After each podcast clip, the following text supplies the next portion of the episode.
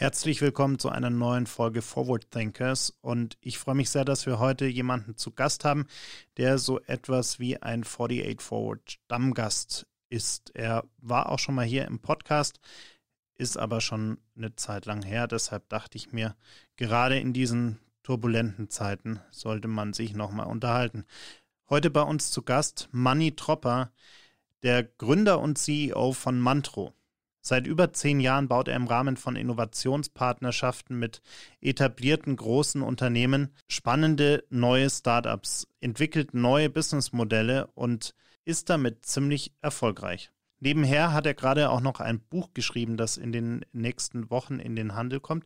Ich werde gleich mit ihm darüber sprechen, wie eigentlich Innovation während einer Pandemie funktioniert und welche Rolle Vertrauen dabei spielt. Ich freue mich auf das Gespräch. Viel Spaß beim Zuhören.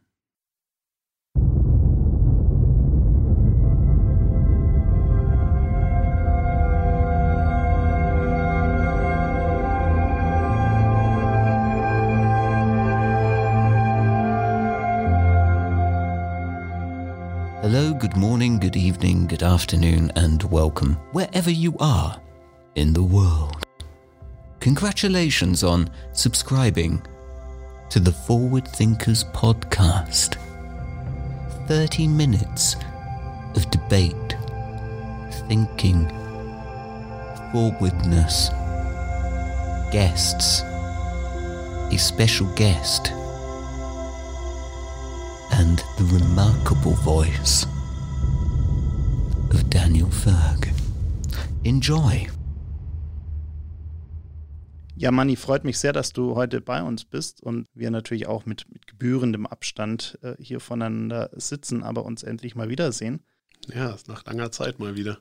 Ich hatte so das Gefühl, und, und ich glaube, das Thema beschäftigt dich auch sehr, ich hatte das Gefühl vor, vor Corona, war in Unternehmen das Thema äh, Digitalisierung, äh, neue Technologien, innovative Ansätze. Es war immer so ein, so ein Nice-to-Have-Thema, was man schön bei der äh, vor dem Vorstand mal schön präsentieren konnte oder auch vor den Aktionären. Und wir sind übrigens auch innovativ.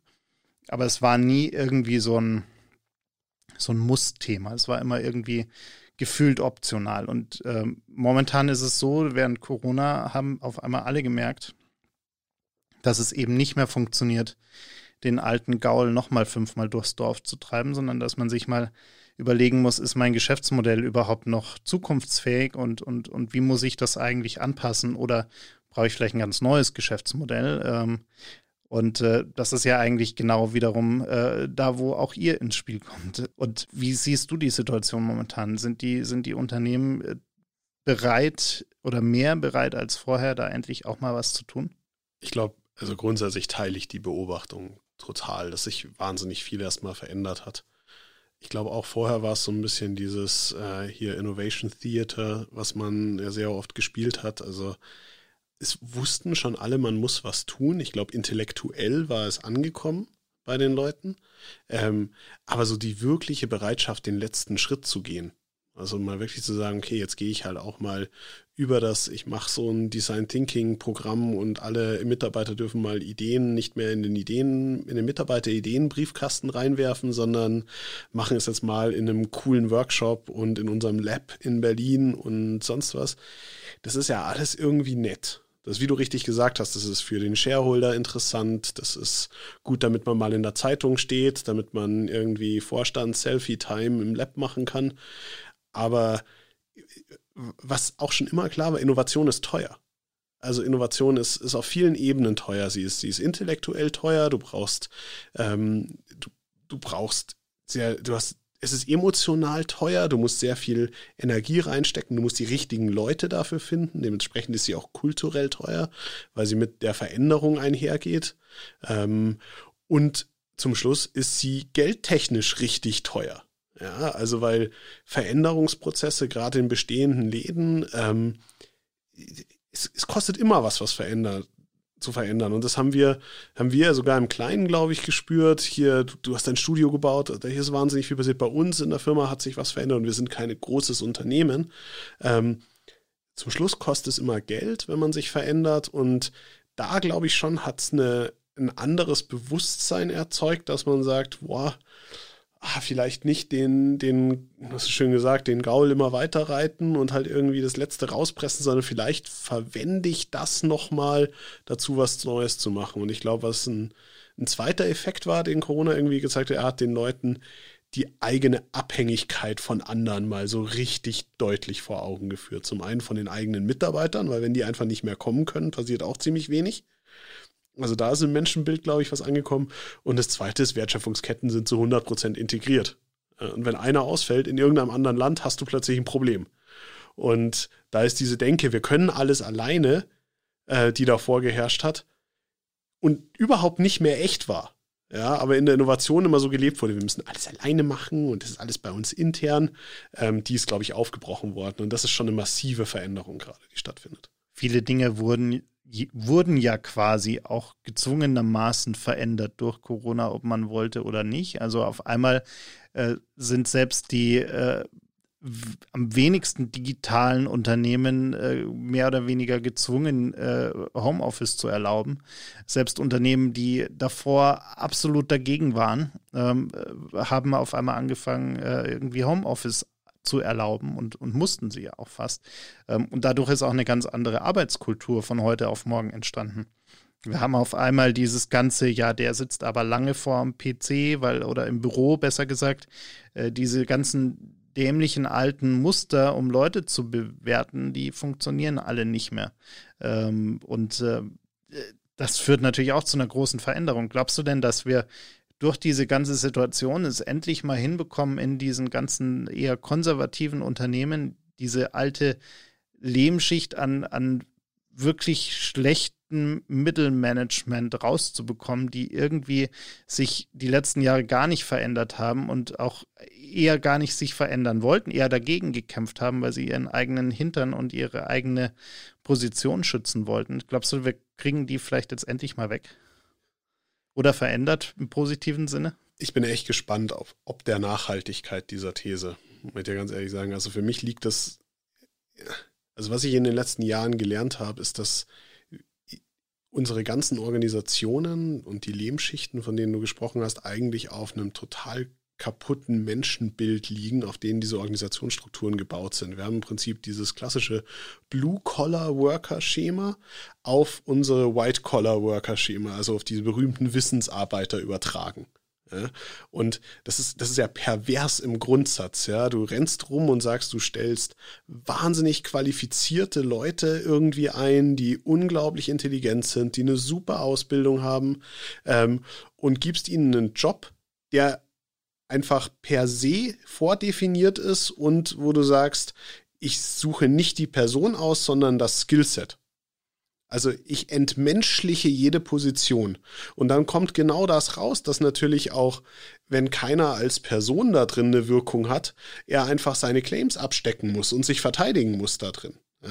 Und ich glaube halt tatsächlich, ja, ob die jetzt im Homeoffice arbeiten, das ist, es ist cool, weil du musst es plötzlich, du musst es plötzlich anfangen, den Leuten irgendwie zu vertrauen, dass sie ihr Zeug schon geregelt kriegen, wenn ich ihnen nicht mehr die ganze Zeit auf die Finger schauen kann und die Stempelkarte anschauen kann. Äh, was nochmal pervers ist bei Leuten mit den Qualifikationen. Ich frage mich aber ganz ehrlich, wann fängt denn das mal in der ersten Klasse der Schulausbildung an, den Leuten beizubringen, dass sie halt, wenn sie in solche Jobs reinwachsen, wenn sie in solche Organisationen reingehen, dass sie halt nicht nur Nummern sind. Weil, also ich, ich erinnere dich an deine Schulzeit, an deine Uni-Zeit zurück, ja. Also ganz ehrlich, mir wurde Uni da. Ich übersprungen. Ja, du hast die Uni übersprungen, ich habe sie nur vorzeitig abgebrochen. Also äh, wir sind also beide erfolgreiche Akademiker. ähm, naja, aber tatsächlich, da wurde mir nicht beigebracht, was es irgendwie heißt, da irgendwie mit eigenem Einsatz möglichst viel zu erreichen. Mir wurde beigebracht, wie ich halt cool höhere Mathematik rechne. Ja, Skills kann jeder Mensch lernen. Halt irgendwie zu sagen, okay, ich kann als Person was bewegen, das können halt per se die wenigsten. Und dann kommst du noch in eine Organisationsform, die das aus aktiv zerstört. Das ist halt scheiße. ja, also und deswegen, deswegen bin ich da neugierig wegen der Nachhaltigkeit. Also ich kann mir schon vorstellen, du siehst einzelne große Unternehmen, die ja gerade sagen, sie bauen massiv Mittelmanagement ab. Lustigerweise ist das, äh, glaube ich, volkswirtschaftlich interessant, weil das ja der berühmte Mittelstand ist oder die Mittelschicht. Nichtsdestotrotz, den Organisationen würde es gut tun, ein wenig direkter und mit einem vor allem selbstbestimmteren Menschenbild umzugehen. Ja, und es, es verschiebt natürlich auch so ein bisschen die, die äh, Werte und Gefühle innerhalb von so einem Unternehmen, weil während ich früher eben irgendwie, mehr, also nicht ich, aber viele gerade im Mittelmanagement sich gedacht haben, wie, wie bewerte ich eigentlich diese Leute und, und wie, woher weiß ich eigentlich, ob der was tut oder nicht. Und eigentlich wurde jedem erstmal unterstellt, dass er potenziell vielleicht eher nicht das tut, was er soll.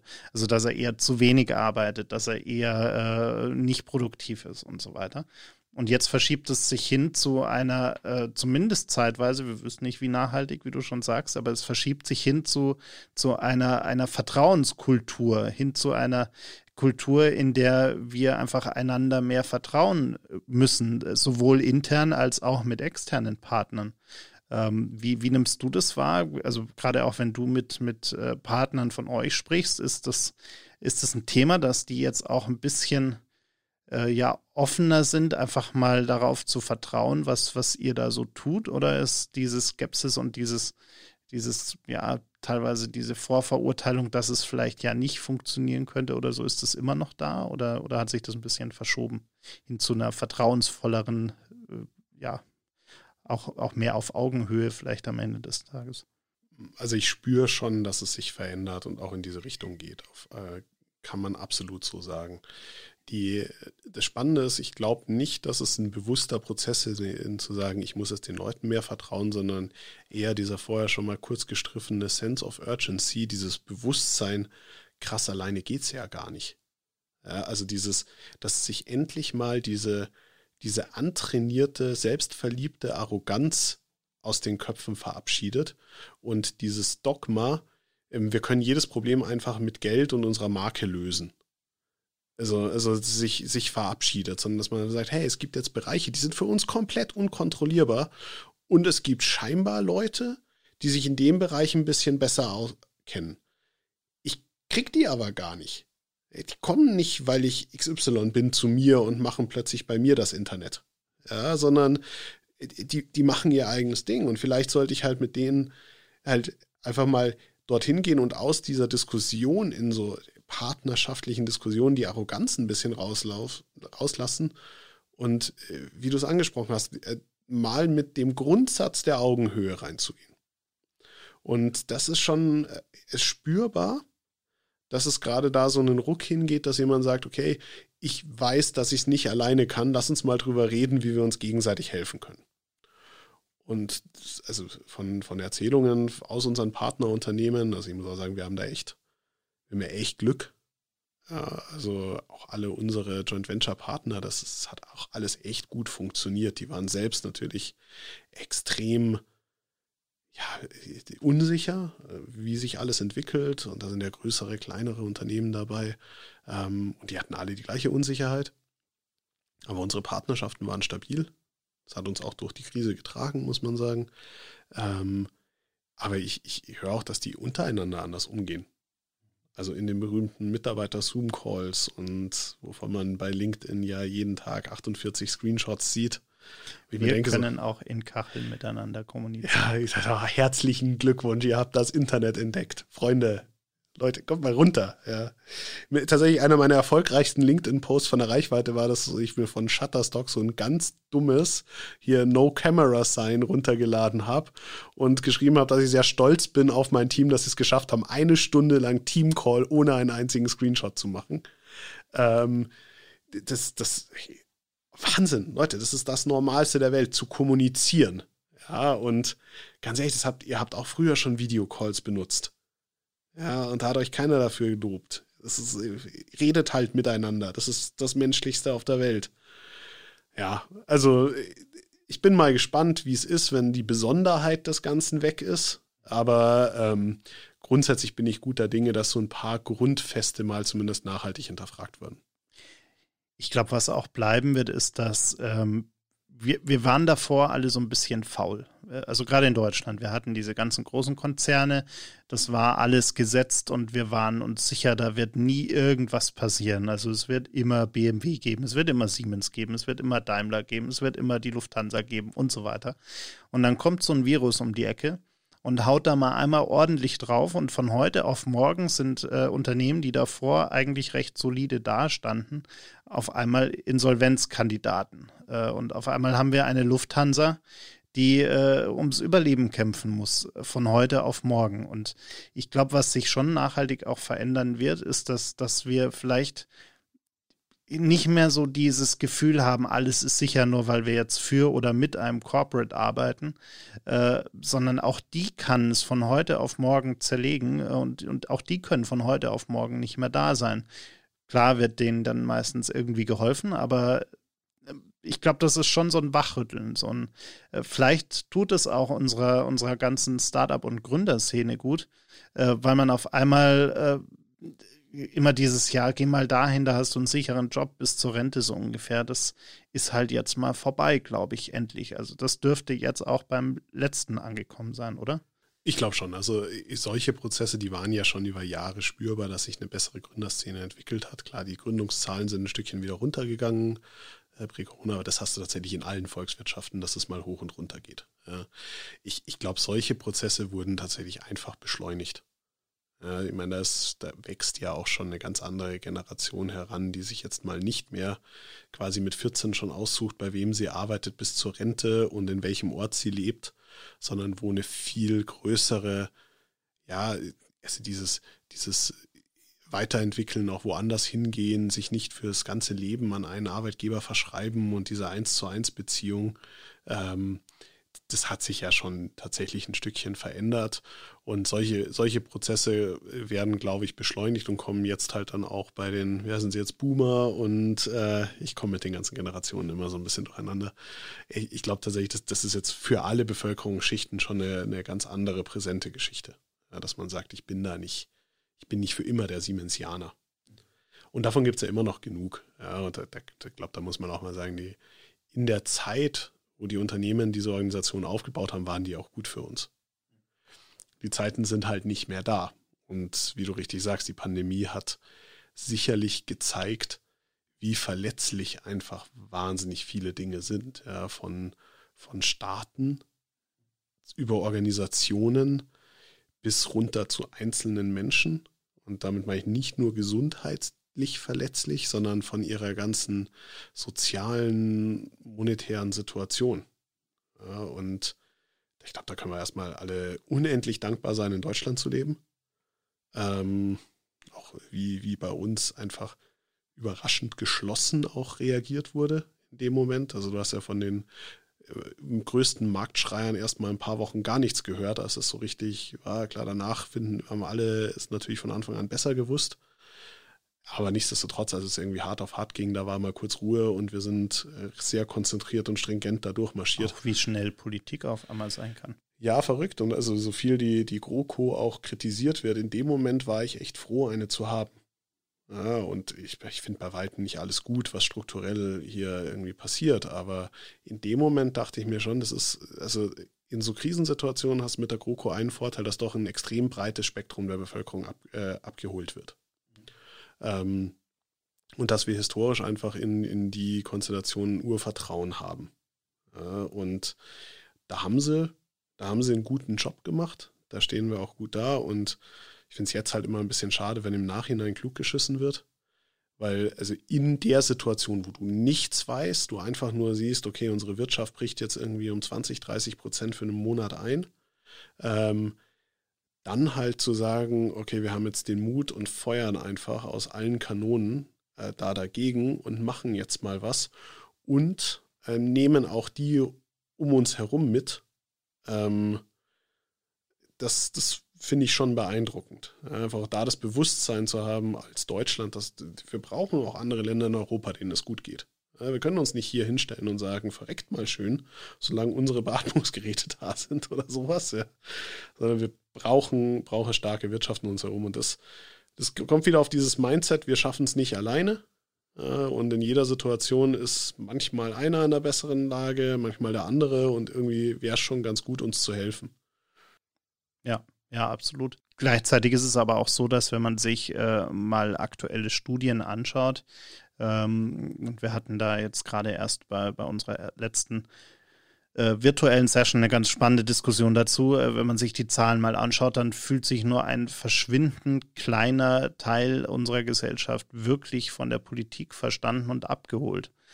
Ähm, was, was mir im Hinblick auf das, was vielleicht im Herbst noch auf uns zukommt mit, mit Insolvenzwellen und Co. Äh, und vor allem auch die, die Bundestagswahl im nächsten Jahr, äh, macht mir das durchaus äh, ein bisschen Sorgen. Wie, wie siehst du das? Ja, aber tatsächlich nicht erst seit Corona. Ja, also ich meine, das ist ein Prozess, den man, glaub, also wir sind ja im gleichen Alter und ich glaube, man, man kommt halt irgendwann in seinem Leben an diesen Punkt, wo man solche politischen Prozesse auch bewusster wahrnimmt. Für manche ist es früher, für manche ist es ein bisschen später. Ich, ich, war so der, der, komplette Standard, ja, also Mitte 20 habe ich angefangen, da so richtig drüber nachzudenken. Ähm, und ja, es ist halt irgendwie auch so, dass die Erkenntnis, in, wir leben halt alle in so einer Filterbubble. Klar, weißt du, wenn wir zwei uns darüber unterhalten, werden wir eine Diskussion führen, wo wir uns vielleicht nicht inhaltlich auf allem einig sind, aber die, die Diskussion wird, wird in dem gleichen Niveau ablaufen. Ich sage bewusst nicht niveauvoller als woanders, sondern wir sind halt einfach irgendwie in unserer Bubble gemeinsam. Ja, und das ist auch etwas tatsächlich vollkommen Menschliches dass man sich diese Bubble aufbaut. Ja, also ich habe, wir waren letztes Jahr beide in Austin und habe dann einen super spannenden Vortrag eben über Cambridge Analytica gehört, ähm, wo ich es wahnsinnig interessant fand. Der meinte so früher war es halt diese Bubble war das Dorf. Ja, da wurde halt irgendwie, ähm, dann hat sich einer hingestellt und der hat einfach nicht so viel Resonanzkörper bekommen, weil, also wenn da 10% sind, die den gleichen Schatten haben, sind die halt nicht mehr in die Kneipe gegangen. Ja, heute ist es halt einfach durch ja, Digitalisierung, durch soziale Medien, durch was auch immer, ja, durch die Globalisierung, ist es viel präsenter. Du hast automatisch einen größeren Resonanzkörper, auf den deine Nachrichten irgendwie treffen. Und es ist immer so, dass jeder in seiner Meinung Leute findet, die gleich denken wie er. Ja, und das ist, das ist halt, glaube ich, natürlich das, was ein Stückchen anders ist. Aber nochmal, das ist für mich nichts, was durch Corona passiert ist. Das war, war tatsächlich vorher schon. Jetzt sind halt plötzlich Maßnahmen da, die, die ins, ins eigene Leben stärker eingreifen.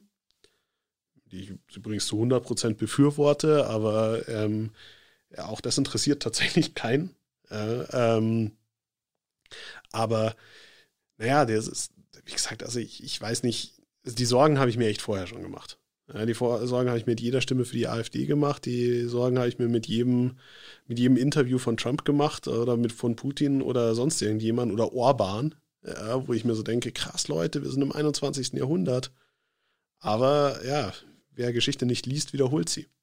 Ja, ja, und, und wenn man sich die, die Umfragezahlen in den USA anschaut, äh, ich meine, er kann so absurd äh, er auch ist und, und das, was, was er sagt, aber ich glaube, egal was er tut, es schadet ihm alles gefühlt kaum. Also natürlich äh, gehen die Zahlen ein bisschen runter, aber dafür, was der für einen Quatsch verzapft, äh, sind die Zahlen halt immer noch wahnsinnig hoch und, und die Leute reflektieren das teilweise gar nicht so richtig. Ja, Daniel, das genau mal, das meine ich mit Filterblase. Ja, tatsächlich klar, sitzen wir hier im schönen München. Ähm, ist alles irgendwie ganz cool. Wir sind irgendwie auch in einer Zeit aufgewachsen, wo es immer nur bergauf ging. Ja, wir haben das Glück, eine super schon Grundausbildung genossen zu haben, dass wir in einer Kultur aufwachsen, wo ja sogar, also bei uns wird ja das Thema, also Meinungsfreiheit schon so überstrapaziert, dass es schon teilweise falsch interpretiert wird. Ja, aber dafür, Attila Hildmann darf frei rumlaufen.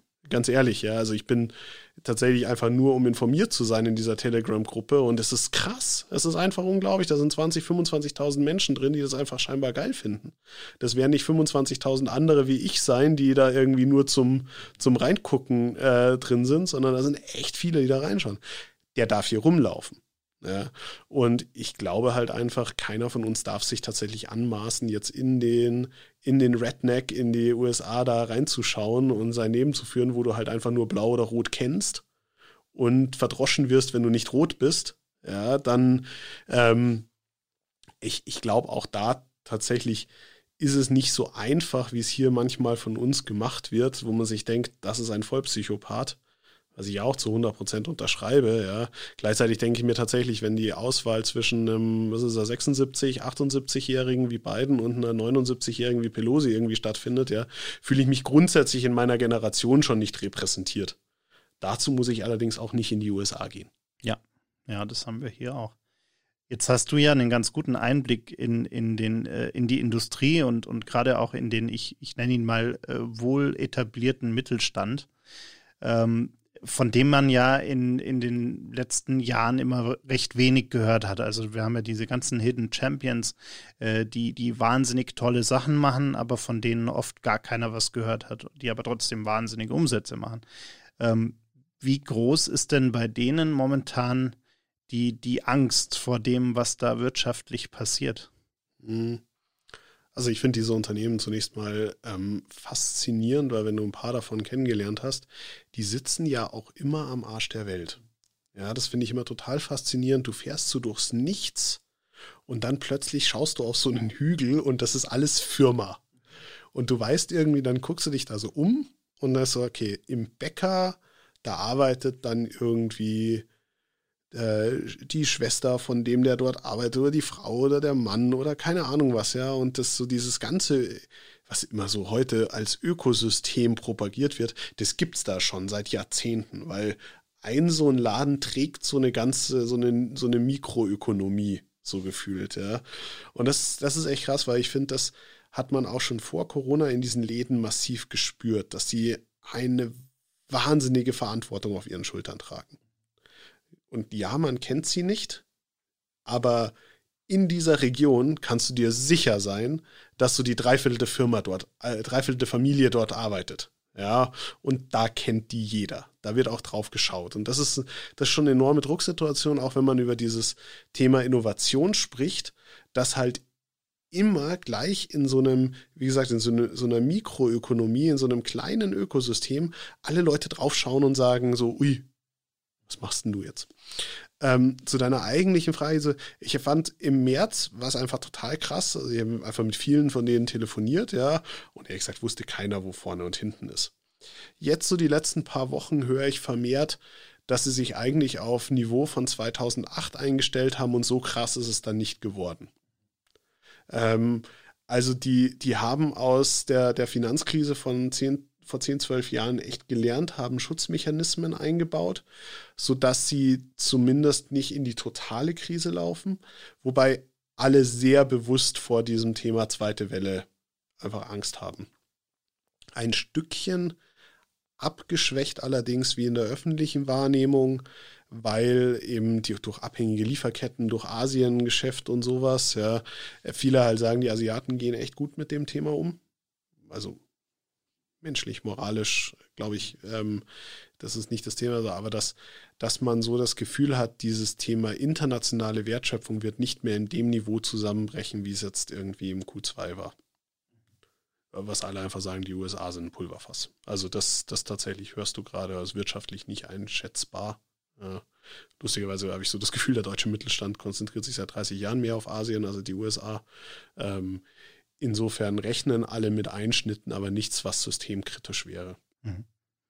Was ich ganz interessant fand in dieser ganzen äh, Zeit, ähm, gab es ja einen Unternehmer aus diesem besagten Mittelstand, der, der sich da durchaus ja nicht profiliert hat, weil ich glaube, das ist gar nicht so in seinem Interesse, aber der, der immer wieder sehr sichtbar wurde, nämlich Wolfgang Grupp.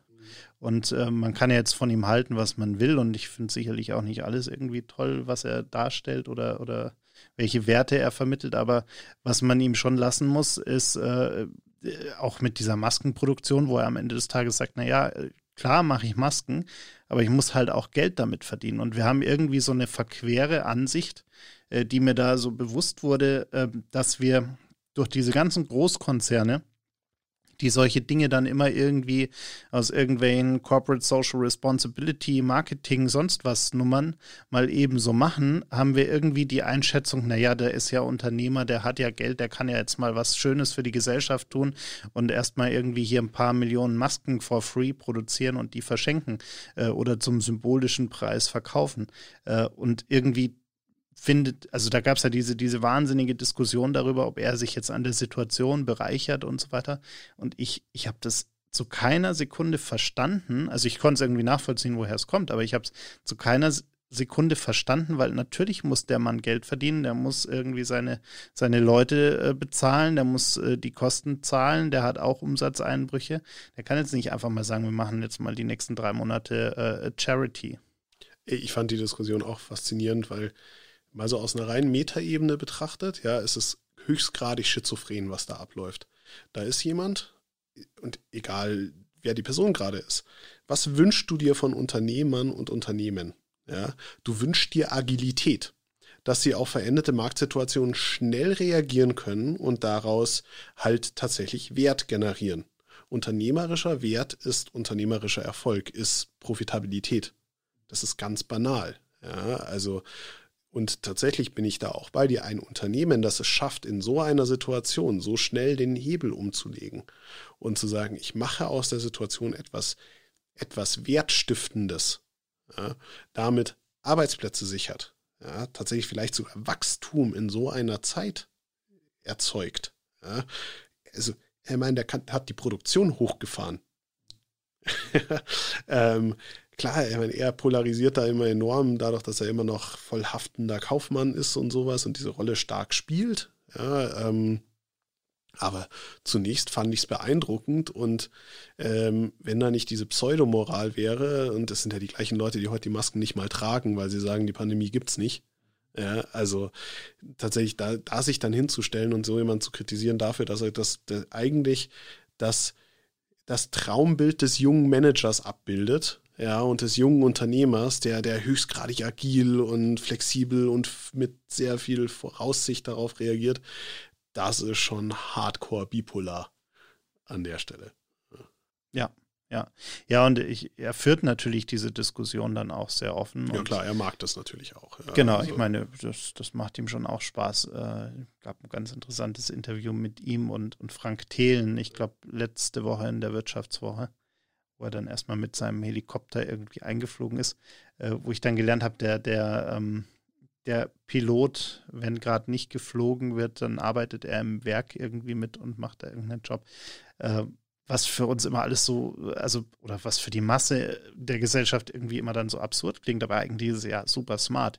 Also sich zu überlegen, wenn ich jetzt hier einen Piloten habe, den, den ich vielleicht einmal die Woche brauche, äh, dass ich den dann nicht Fulltime irgendwie bezahle, sondern mit dem irgendwie rede und sage, hey, Vielleicht kannst du dir, also am Ende des Tages ist es ja echtes unternehmerisches Denken, was da irgendwie verurteilt wird. Und, und das äh, finde ich interessant, weil die Leute irgendwie, glaube ich, gar kein echtes Gefühl mehr für, dafür haben, was ein echter Unternehmer eigentlich ist. Ja, Weil wir haben diese fancy, shiny Startup-Welt mit den, den äh, ganzen Gründern, die irgendwie Unsummen von Investmentgeldern ver verbraten. Und wir haben diese, diese äh, Corporate-Welt mit den ganzen äh, äh CEOs, die äh, gefühlt irgendwie noch in einer ganz anderen Zeit leben, äh, zu, zu großen Teilen. aber so diesen echten Unternehmertyp, der irgendwie noch selber auch sein Geld damit drin hängen hat, ähm, und, und der Verantwortung übernimmt, das, das haben wir irgendwie alle gar nicht mehr so richtig auf dem Schirm. Ich, ich frage mich halt tatsächlich, hatten wir das jemals in der Form? Weil, also ich meine, ich glaube, wir haben schon mal äh, nächtelang drüber diskutiert, dass es, dass es ja die Soziologie ungefähr sagt, es gibt so zwei Prozent der Leute in so einem sozialen Gefüge haben dieses unternehmerische Handeln in sich. Ja, also sind vom Risikobewusstsein, von diesem, von dieser intrinsischen Motivation überhaupt an dem Punkt. Das bedeutet im Umkehrschluss ja auch, dass 98 Prozent der Menschen nicht so denken. Wie soll dann denn massiv viel Verständnis für so ein Handeln da sein? Ja, und ich meine, diese Gründerwelt, Mei, das ist ja auch, das ist halt gerade, weil sich auch gut verkauft, erzählst du natürlich die Geschichte, aber ich darf ja auch an vielen Gründer-Events teilnehmen und bin dann irgendwie so dabei. Auch da zählt für mich tatsächlich die Quote, ungefähr zwei Prozent der Menschen, die ich kennenlerne, halte ich für gute Unternehmer. Ja, also ich glaube, es ist, es ist gut, dass wir wahnsinnig viel dafür tun, dass mehr gegründet wird, dass mehr Leute sowas ausprobieren. Ja, dass es, dass es Entrepreneurship-Programme an Universitäten gibt. Wir sind da in München ja auch gesegnet mit zwei Unis, die viel machen. Ja, und ähm, auch mit Susanne Klatten, die da ja einfach viel Geld reinsteckt und die, die Unternehmertum zum Beispiel unterstützt, viel für die Infrastruktur tut. Ähm, nichtsdestotrotz heißt es automatisch, dass das immer die richtigen Leute sind, die es machen. Ja, und ähm, da kommt ja logischerweise auch diese, diese berühmte Scheiterquote her, die ich das Wort Scheitern einfach komplett hasse. Ja, also es ist ausprobiert, hat nicht funktioniert. Ähm, ich finde so, wenn ich, wenn ich meine Leute irgendwie hernehme, und das bei uns ist ja so ein bisschen betreutes Gründertum, ja, ich suche ja so genau die Leute eigentlich so aus dem Bereich drei bis fünf Prozent. Und mein einziger Job gerade eigentlich ist es, denen zu zeigen, was sie sich alles trauen dürfen. Ja, das finde ich, das finde ich total verrückt. Also die sitzen immer da und warten immer darauf, dass jemand sie schimpft. Die sind darauf konditioniert in der Uni, in der, im Job davor, dass irgendwer herkommt und sagt, oh, das hättest du aber nicht tun dürfen, ohne, ohne dich, ohne irgendwie dich abzusichern. Und ich stimme da und sage, traut euch doch mehr, stellt euch doch hin, macht doch mal das, woran ihr glaubt. Ja? Und ja, ich weiß nicht, das ist, das ist, glaube ich, das, was, was jemanden äh, wie, wie ihn eben tatsächlich ähm, unglaublich auszeichnet, der traut sich einfach. Ja, der, der macht das auch. Klar, er steht auf die Konfrontation. Ähm, das, das, ist, glaube ich, ein, ein, gesundes Maß an Masochismus, das er da mit sich bringt, aber ähm, er traut sich, ja, und davor musst du halt erstmal Respekt haben, weil das tun ganz viele Leute nicht. Das ist richtig, ja. Ja, und äh, was ich auch ganz interessant finde, gerade in dieser shiny Gründerwelt, äh, trennt sich gerade auch so ein bisschen die Spreu vom Weizen, wenn es darum geht, irgendwie äh, Anstand äh, zu, zu beweisen, auch im Umgang mit Mitarbeitern zum Beispiel, äh, gerade auch durch solche Krisenzeiten irgendwie vernünftig miteinander umzugehen, fair miteinander umzugehen, äh, nicht irgendwie hier den, den großen Gründer raushängen zu lassen, sondern einfach miteinander nach Lösungen zu suchen. Ähm, und, und das finde ich auch ganz interessant, was da gerade passiert. Also dieses, dieses ähm, wo du die einen hast, die halt dann wieder irgendwie äh, Lösungen versuchen zu finden für sich, für die Mitarbeiter, für das Unternehmen und die anderen, die äh, irgendwie äh, die Leute dann trotz Kurzarbeit irgendwie Vollzeit arbeiten lassen und ausnehmen und äh, die Mitarbeiter leider dann auch noch so abhängig oder so naiv sind, äh, je nachdem, äh, und, und das ganze Spiel mitspielen. Also dieses, dieses Ausnutzen dann von diesen ganzen, äh, von den Leuten am Ende des Tages. Ja, ich finde das total faszinierend. Also ich, ich würde mich jetzt nicht als Erstgründer oder ähm, so Gründungs-Newbie bezeichnen. Ähm, aber tatsächlich, jetzt mache ich den Spaß seit 15 Jahren. Aber was mir wahnsinnig bewusst geworden ist in der Situation, ist, du machst alles zum ersten Mal.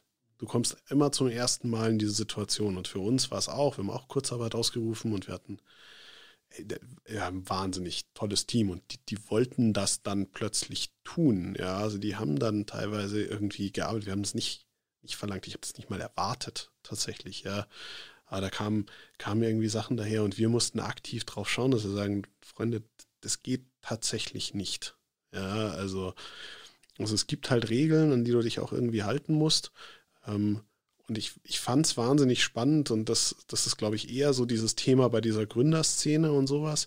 Wie bist du denn vorher schon mit den Leuten umgegangen? Was hast du denn vorher schon für eine Unternehmenskultur gebaut und wie hast du dich hingestellt? Ja? Ähm, und ich, ich vermag es nicht, in viele Läden reinzuschauen. Ich glaube, wir lesen die gleichen Dinge und da passieren interessante Dinge, würde ich mal sagen. Bei uns war es tatsächlich so, wir haben uns für einen extrem transparenten Weg entschieden. Also wir haben den Leuten immer einfach gesagt, worüber wir gerade nachdenken, was die Situation ist. Und das wurde uns enorm gedankt. Also das wurde echt, ähm, äh, tatsächlich ist der Zusammenhalt jetzt größer als vorher. Ähm, und wie für uns hat es, obwohl es natürlich eine, eine, super anstrengende Zeit war und wir auch schön Beulen davontragen und ein paar Narben, ähm, hat es glaube ich, insgesamt macht es die Situation besser, als sie vorher war auf die Leute auch hin. Und das, ja, das sind natürlich in der Gründerszene sind halt einfach wahnsinnig viele junge Menschen und so Leute dabei, die nach relativ kurzer Zeit und kaum organischen Wachstum auch vor so eine Situation gestellt werden. Und ich vermag nicht zu sagen, wie ich vor 12, 13 Jahren auf so eine Situation reagiert hätte. Ähm, speziell, wenn ich auch noch externe Investorendruck gehabt hätte, was ich tatsächlich auch bis heute nicht habe. Äh, also da ähm, aber wenn ich an mein 25-jähriges Ich zurückdenke, weiß ich tatsächlich nicht, wie ich mit so einer Situation umgegangen wäre. Ja, es ist ganz interessant, weil, also was ich, was mir dann immer besonders gefällt, ist diese Schizophrenie, die da teilweise auch auftritt, äh, wo du dann Leute hast, die ähm, mit ihren Leuten total beschissen umgehen äh, und, und dann aber einen LinkedIn-Post zum Thema New Work machen oder sogar irgendwelche virtuellen Veranstaltungen zum Thema neue Arbeitskultur und, und wie toll doch alles jetzt ist und wie anders alles ist. Und wenn du dich dann mal mit Leuten aus dem Team unterhältst, dann äh, sagen die auch, äh, die, die Realität auch in diesen Unternehmen sieht dann vollkommen anders aus. Also es ist schon ganz interessant. Ja, was ich, ähm, also, finde finde ich auch. Ich finde es ähm, ich, ich fand es tatsächlich spannend. Wir haben jetzt auch vor kurzem einen, einen Kununu-Eintrag gehabt von scheinbar einem ehemaligen Mitarbeiter, ehemaligen Mitarbeiterin, ich weiß nicht, wer es war, ähm, wo, wo da die Sicht da drauf gespiegelt wurde, ja, wie die das sehen. Und der war, der war grundsätzlich so mittelprächtig, war jetzt nicht so 100% negativ, war mittelprächtig. Und da habe ich schon nochmal drüber nachgedacht, so, okay, wie kommt denn das, was wir da so tun, bei den Leuten an? Und ich, ich glaube, wenn du in so einer in so einer subjektiven Sicht bist und ähm, dann den Fehler machst, wie wir die letzten Jahre, dass wir nicht alles so zu 100% kommunizieren, zu 100%, Trans 100 transparent sind, auch über die komplette Breite hin, ähm, dann baut sich in den Mitarbeitern einfach auch so ein gewisses Bild auf, dass du dann mit, mit Fairness hinten raus gar nicht mehr korrigieren kannst.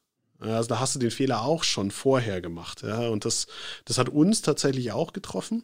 Also da haben wir auch ähm, sicher in den letzten Jahren nicht, nicht alles geil gemacht. Ja? Und da, da würde ich mich jetzt auch nicht als moralische Instanz sehen wollen.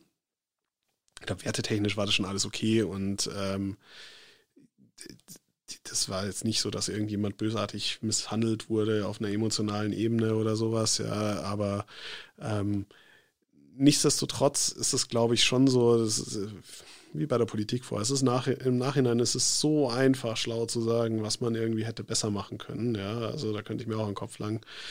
Aber ich gebe dir schon recht. Also wenn du halt irgendwie die grundsätzliche Ausbeutermentalität hat und dieses Menschenbild halt irgendwie äh, vor dir hindrehst, dass die alle nur Ameisen sind und nicht zu beglücken, da hilft halt irgendwie ein Sessel im Büro wenig. Aber hey, wir haben ein Startup, das solche Arbeitswelten baut. Insofern, also wenn das jemand machen möchte, total gute Idee. äh, zum Abschluss vielleicht noch eine Frage. Ähm, wenn du, wenn du so auf die letzten Wochen und Monate zurückschaust, gibt es denn Dinge, von denen du dir wünschen würdest, äh, dass sie bleiben? Oh ja, mein Reiseaufkommen. Total verrückt. Ich habe letztes Jahr meinen Senator mit Inlandsflügen gemacht. Und äh, kostentechnisch, was ich jetzt irgendwie sehe, wie viel Geld wir für Reisen ausgegeben haben in der Firma. Und ich merke, es ist so anders. Und ähm, nicht nur bei mir, sondern ich glaube bei allen, sie nutzen ihre Zeit bewusster. Also ähm, es, ist ein, es ist ein anderes, ein anderes Bewusstsein da dafür, wie du deine Zeit einteilst, wie du auch mit den Leuten umgehst, die du so in deinem Umfeld hast. Ähm, das würde ich mir echt wünschen, dass man da nicht in diesen Trotz zurückfällt. Also da, bin, da schlagen tatsächlich auch zwei Herzen in der Brust. Wir haben auch ein Startup, das im Business-Travel-Bereich ist. Da wünsche ich mir natürlich, dass die Zahlen wieder hochgehen. Ähm, das sieht natürlich komplett anders aus als pre-Corona. Äh, ähm, aber ist so, so, für mich tatsächlich diese, dieses Zeitbewusstsein. Das finde ich echt Wahnsinn.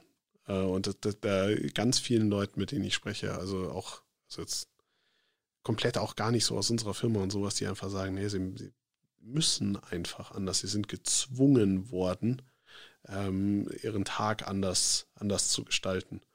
Und das glaube ich geil. Das ist, das ist echt sowas, was ich für mich persönlich mitnehme, wo ich mich nicht mehr so in den Trott zurückziehen lassen möchte, egal wie viel Spaß er mir gemacht hat, sondern irgendwie zu sagen, naja, ich fokussiere mich, ich mache irgendwie was Besseres aus meiner Zeit, ich komme mal zum Schlafen mhm. Gehe mehr, ja. mehr Podcasts machen und so. Ja, was ich ganz interessant finde, weil äh, es, es gibt, ich ganz spannenden Podcast äh, ähm, mal vor, vor zwei, drei Wochen gehört, ähm, in dem ein äh, ich glaube, Soziologe, so ein bisschen darüber gesprochen hat, wie eigentlich diese ganze Situation unsere Arbeitswelt und eben auch unsere, unsere Zeiteinteilung verändert. Und äh, was man, was man so ein bisschen unterschätzt momentan, glaube ich, äh, ist, dass wir, während wir früher vielleicht für einen Termin eben irgendwo hingeflogen sind oder hingefahren sind, wir hatten trotzdem diese, diese ganze Reisezeit und wir hatten diese, wir konnten uns irgendwie auf den Termin einstellen, wir konnten uns darauf vorbereiten, wir hatten so ein bisschen, wir hatten so einen Puffer. Also wir wussten halt genau, wir sind jetzt mal eine Stunde im Flugzeug und wir sind irgendwie dann im Taxi oder wie auch immer. Also man hatte so ein bisschen Vorlaufzeit. Und jetzt ist es so, wir springen von dem einen Call in den nächsten Call, in den nächsten Call, in den nächsten Call. Und während wir dann vielleicht keine Meilen im Flugzeug mehr sammeln, äh, sammeln wir quasi virtuelle Meilen, weil wir in der frühen Call äh, irgendwie mit äh, keine Ahnung, irgendeiner anderen Zeitzone haben und dann haben wir danach einen Call mit irgendeinem anderen Land und da wieder einen Call und da wieder einen Call. Das heißt, wir machen eigentlich eine halbe Weltreise in, in einem Tag oder in einer Woche, wo wir sonst vielleicht äh, gerade mal drei oder vier solcher Termine geschafft hätten. Äh, absolut. Also das finde ich auch total faszinierend. Also auch, aber auch da finde ich das Thema Zeitmanagement so interessant, weil also auch das, es so losging im März und April, äh, was wirklich so, also ich saß irgendwie acht, zwölf Stunden am Stück in irgendwelchen Telcos und ich, ich wusste echt nicht mehr, wer mir was gesagt hat. Ich hatte kein, keine Ahnung mehr. Also es sind so viele unterschiedliche Themen ja, und Sachen, die irgendwie losgehen. Und das musstest du dann ja noch eigentlich auf deinen, auf deine nächsten Entscheidungen halt irgendwie ummünzen und sowas. Ja, also das war, diese Taktung war schon hart. Also aber ich merke jetzt, dass ein anderer Vorteil war für mich ganz persönlich, ich bin eigentlich nur zum Arbeiten gekommen, wenn ich am Flughafen saß, dass ich mir mal fokussiert auf was hinge. Ich habe so verrückte Dinge gemacht, wie früher hinzufahren, um mich irgendwie in die Lounge zu setzen, Kopfhörer auf, damit ich mal was arbeiten kann. Weil wenn ich mal einen Tag alle zwei Wochen im Büro war, wollten natürlich alle Teams irgendwas von mir. Ja, dann bist du zu gar nichts mehr gekommen. Das war purer Stress. Und jetzt gerade ist es so, dass ich schon bewusster Zeit einfach dafür reservieren kann, weil also das ist der positive Effekt dieser Calls halt zum Beispiel, wenn das Ding für eine Stunde drin steht und eins meiner Teams hat mir halt eingestellt, ich will jetzt eine Stunde mit dir reden, dann rede ich halt auch eine Stunde mit denen. Ja?